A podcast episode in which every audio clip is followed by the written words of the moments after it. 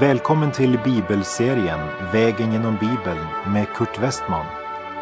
Vi håller nu på med Första Samuelsboken. Slå gärna upp din bibel och följ med.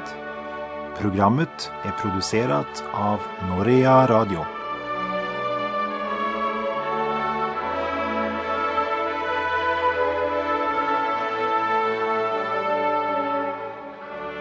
Vi avslutade förra programmet med Saul som så frimodigt trädde fram för profeten Samuel och sa Jag har nu verkställt Herrens befallning. Medan sanningen var att han mot Guds klara befallning hade sparat det som han tyckte var för värdefullt för att ge till spillo. Det vill säga det bästa och det näst bästa av får och fäkreatur och av lammen som amalekiterna hade. Gud hade sagt strid mot Amalek, ge allt till spillo. Vi har också tidigare nämnt att Amalek representerar köttet, egoismen, självlivet, det vill säga den fallna natur vi ärvde efter Adam. Och vår gamla natur kan inte vara Gud lydig.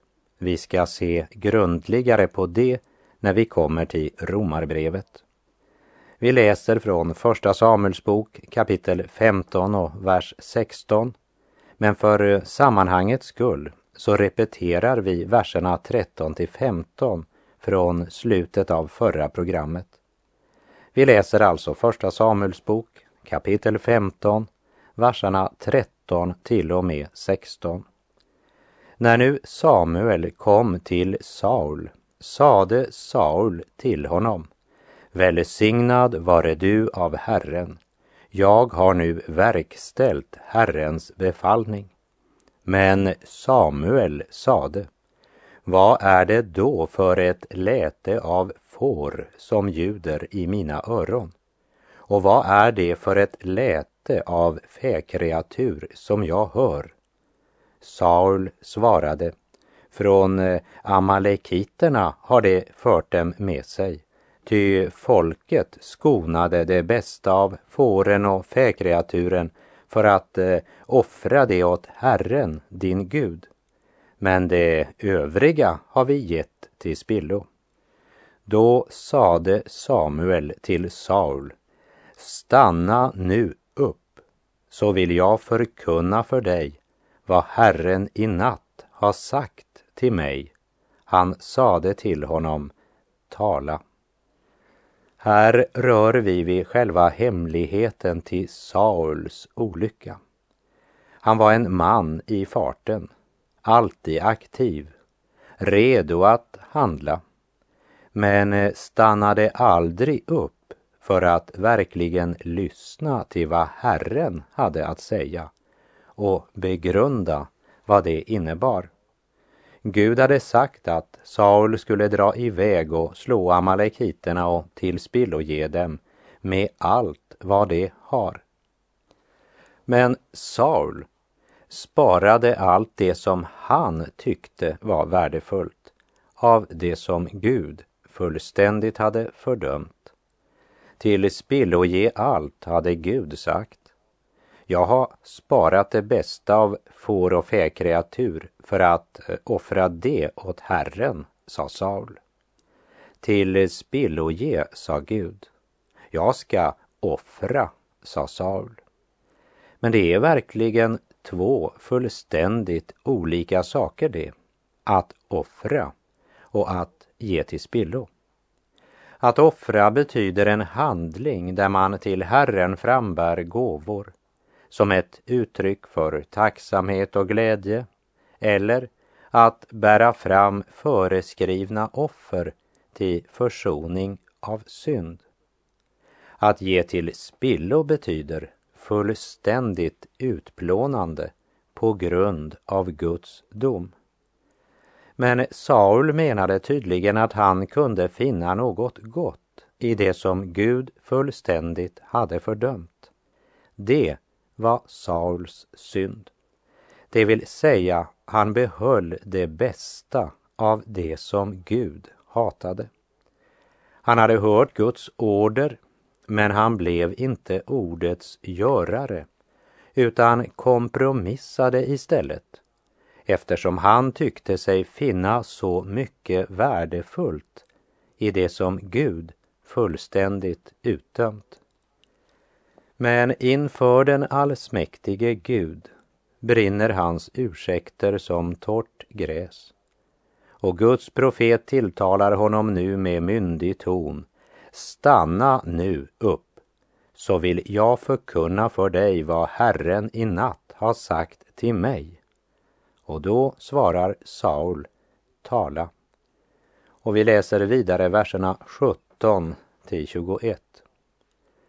Samuel sade, se, fastän du var obetydlig i dina egna ögon, har du blivit ett huvud för Israels stammar.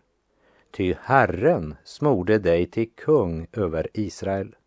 Och Herren sände dig iväg och sa, gå och till spilloge amalekiterna, de syndarna, och strid mot dem tills du har tillintetgjort dem.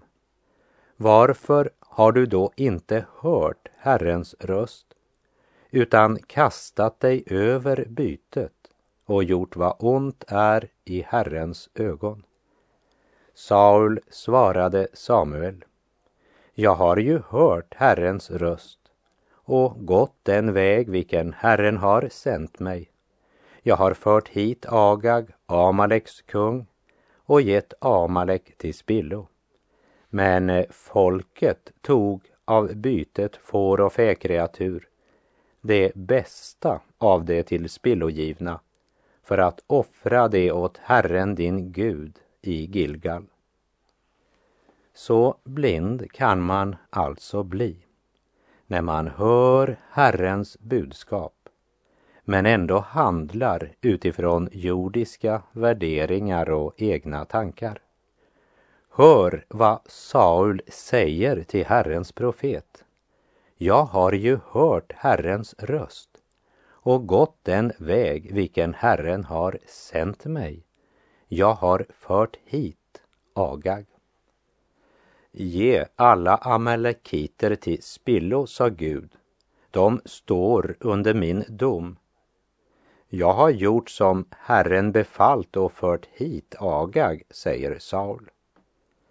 Och så skyller han på folket att de tog byte bland djuren, men, säger han, bara för att offra till Herren.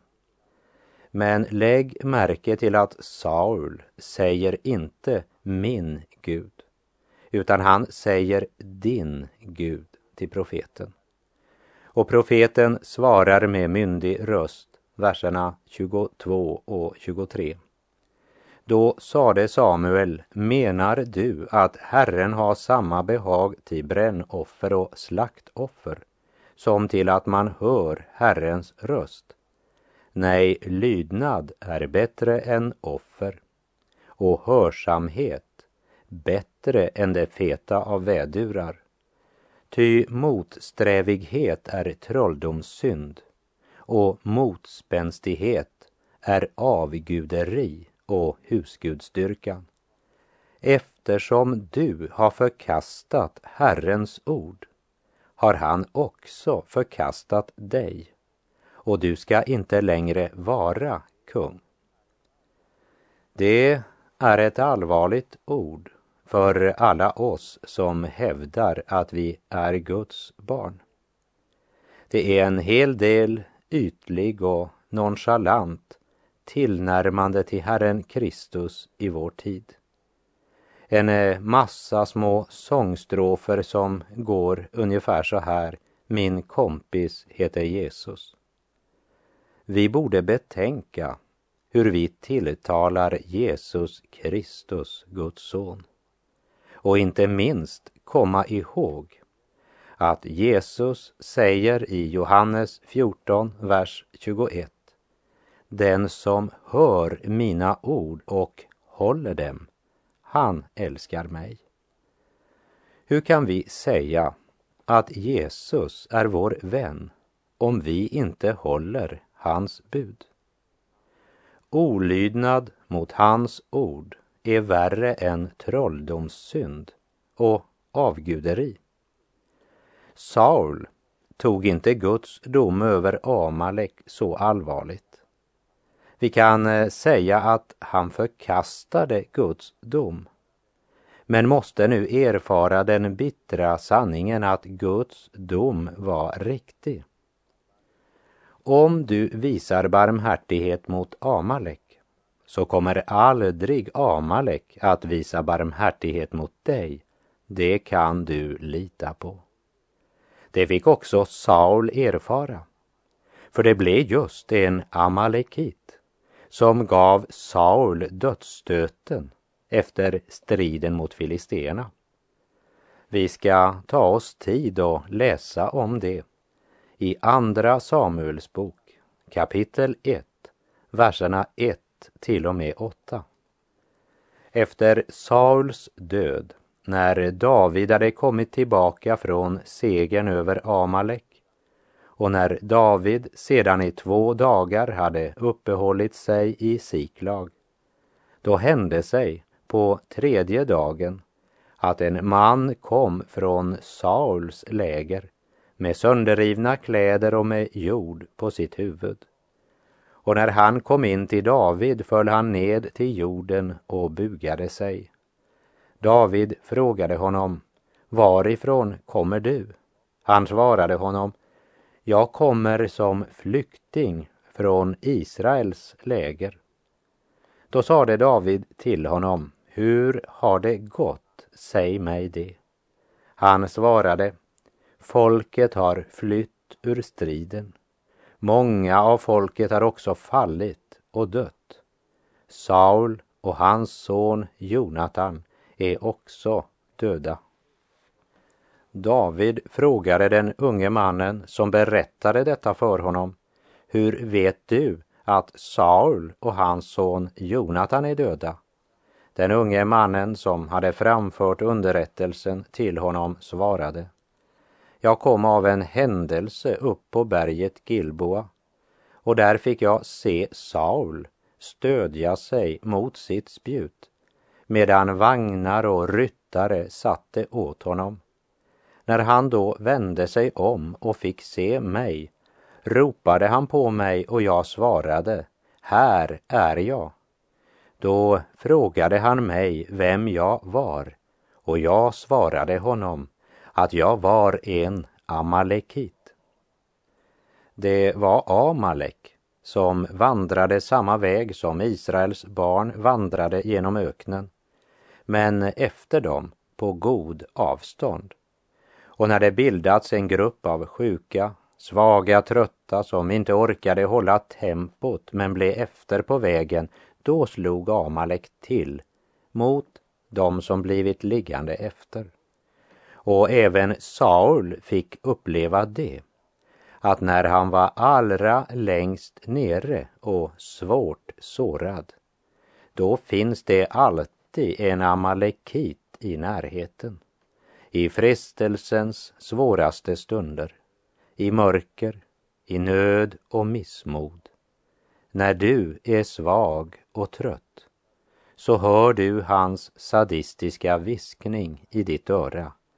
Jag är en amalekit, alltid nära när du har behov för mig och jag är här för att beröva dig kronan. För amalekiten berättar vidare för David att efter att Saul hade frågat vem han var och han sagt jag är en amalekit, så säger han i Andra Samuels bok kapitel 1 och vers 10. Då gick jag fram till Saul och dödade honom. Ty jag visste ju att han inte skulle överleva sitt nederlag. Och jag tog diademet som satt på hans huvud.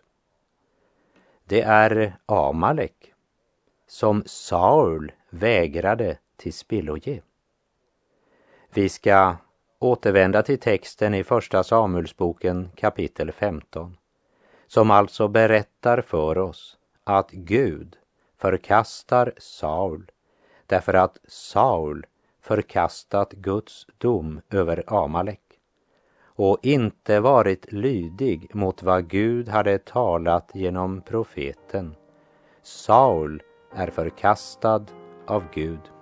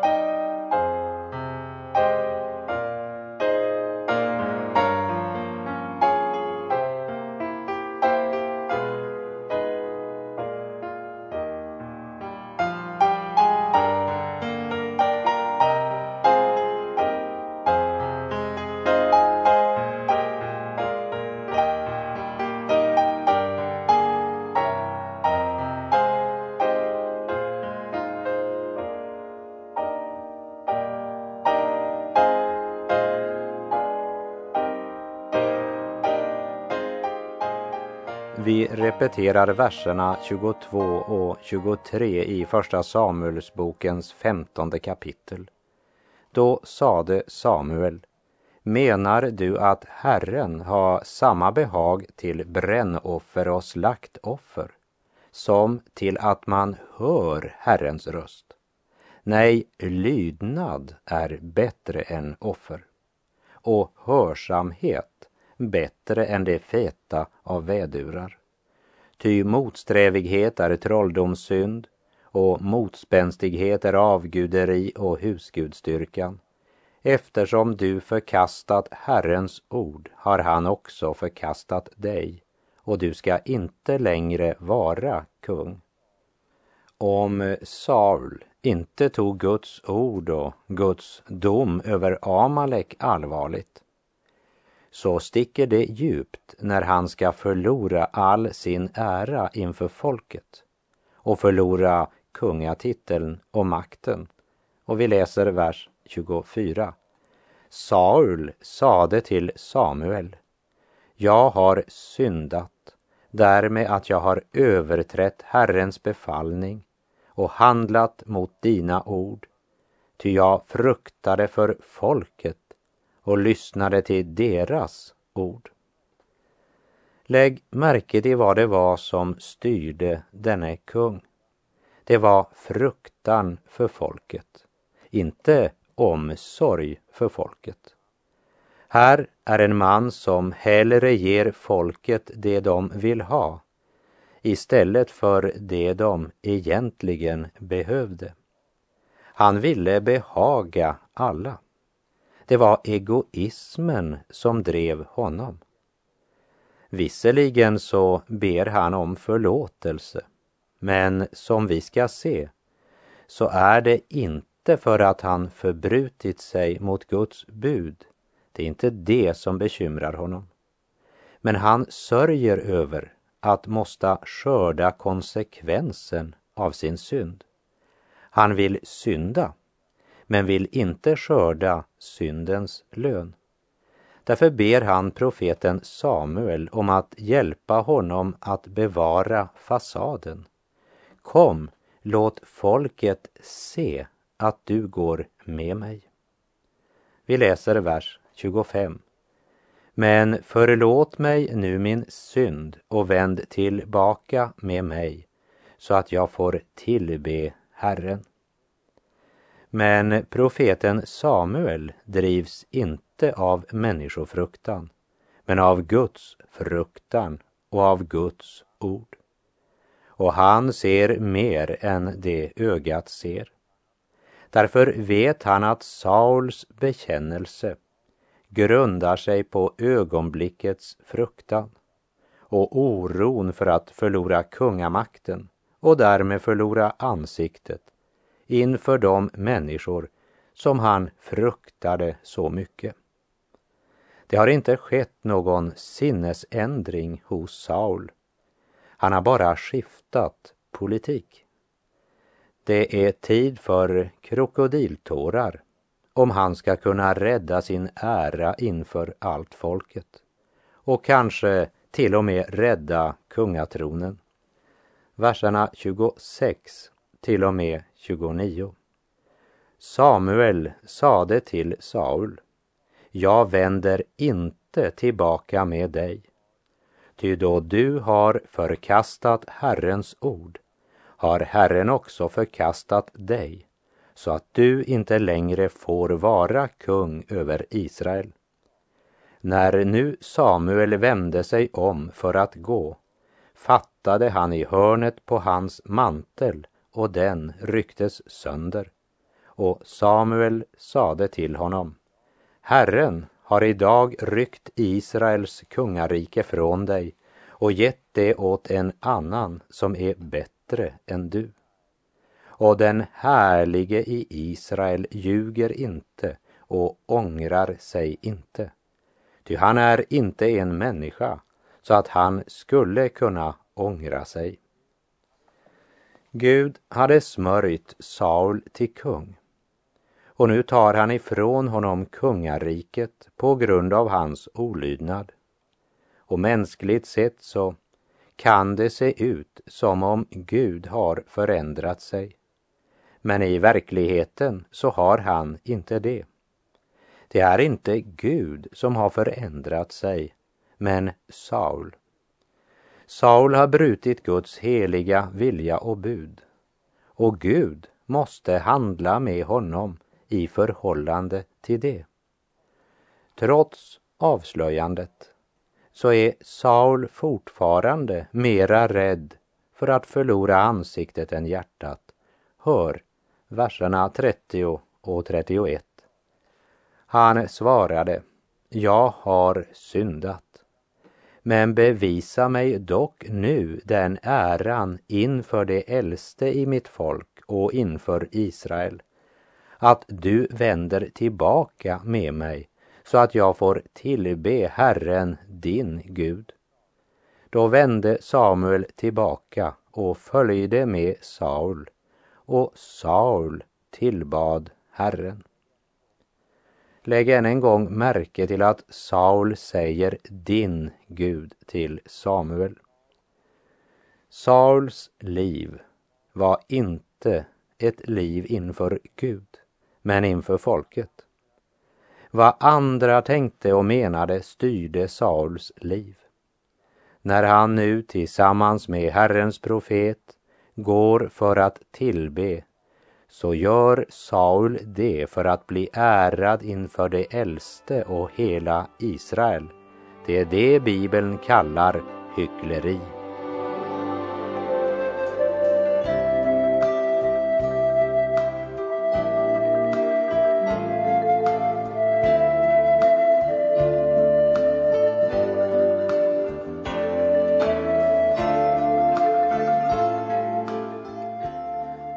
Läser verserna 32 och 33. Och Samuel befallde nu att man skulle föra fram amalekiternas kung Agag inför honom. Och Agag kom med vacklande steg och klagade. Hur bitter är inte döden? Men Samuel sade, ditt svärd har gjort kvinnor barnlösa nu skall din mor bli barnlös som det. Och han högg ner Agag inför Herren i Gilgal. Agag kom vacklande inför profeten Samuel, för han visste att han nu skulle inför en som inte fruktade för människor, men endast fruktade Gud. Och det var den Gud som fällt domen över Agag och amalekiterna för vad de gjort mot Guds Israel. Det finns många människor idag som tror att de ska komma undan uppgöret för sina onda gärningar. Men de ska verkligen bli överraskade. De kan nog gömma sig för Gud i hela sitt liv men eh, sedan är det slut på flykten. Likt Samuel kallade fram Agag ska också de kallas fram. Gud dömer synden. Det kan du lita på. Ingen kan smita undan sina synder. Och det måste vi förstå och besinna idag och inse att vi behöver en frälsare. En som träder fram istället för oss och gör upp vår skuld. Vi läser verserna 34 och 35. Därefter gick Samuel till Rama medan Saul vände hem till Sauls Giva. Samuel grät över Saul och ville inte se honom mer så länge han levde. Och Herren ångrade att han hade gjort Saul till kung över Israel. När eh, Bibeln säger att Gud ångrade sig så är det ett mänskligt uttryck för att Gud grep in och ändrar sina planer och vägar på grund av människans olydnad och synd. Men samtidigt står hans bud och lagar evigt fast. Därför kan bildspråket faktiskt förenas i de båda uttrycken vers 29 och den härlige i Israel ljuger inte och ångrar sig inte, ty han är inte en människa så att han skulle kunna ångra sig. Och vers 35. Och Herren ångrade att han hade gjort Saul till kung över Israel. Gud förkastar Saul på grund av hans olydnad. Hela hjärtat och kärnan i Guds heliga lag är tro, kärlek och lydnad. Tro på Herren Gud, kärlek till Gud och lydnad för hans ord. Hur fantastiska våra gärningar än må se ut och hur goda de än kan verka så kan de aldrig utplåna eller kompensera vår olydnad. O syndare, var har du din tillflykt? Och vad vill du göra idag? Du lever för rikdom och ära, är offer för världens bedrag. Men tänk på din själ som så fattig ska vandra på evighetsstig. När stoftet förmultnar i graven är glädjen i världen förbi. Vad gagnar din rikdom och jordiska skatt när själen går in i den eviga natt? Med det så är tiden ute för den här gången. På återhörande om du vill. Herren vare med dig. Må hans välsignelse vila över dig. Gud är god.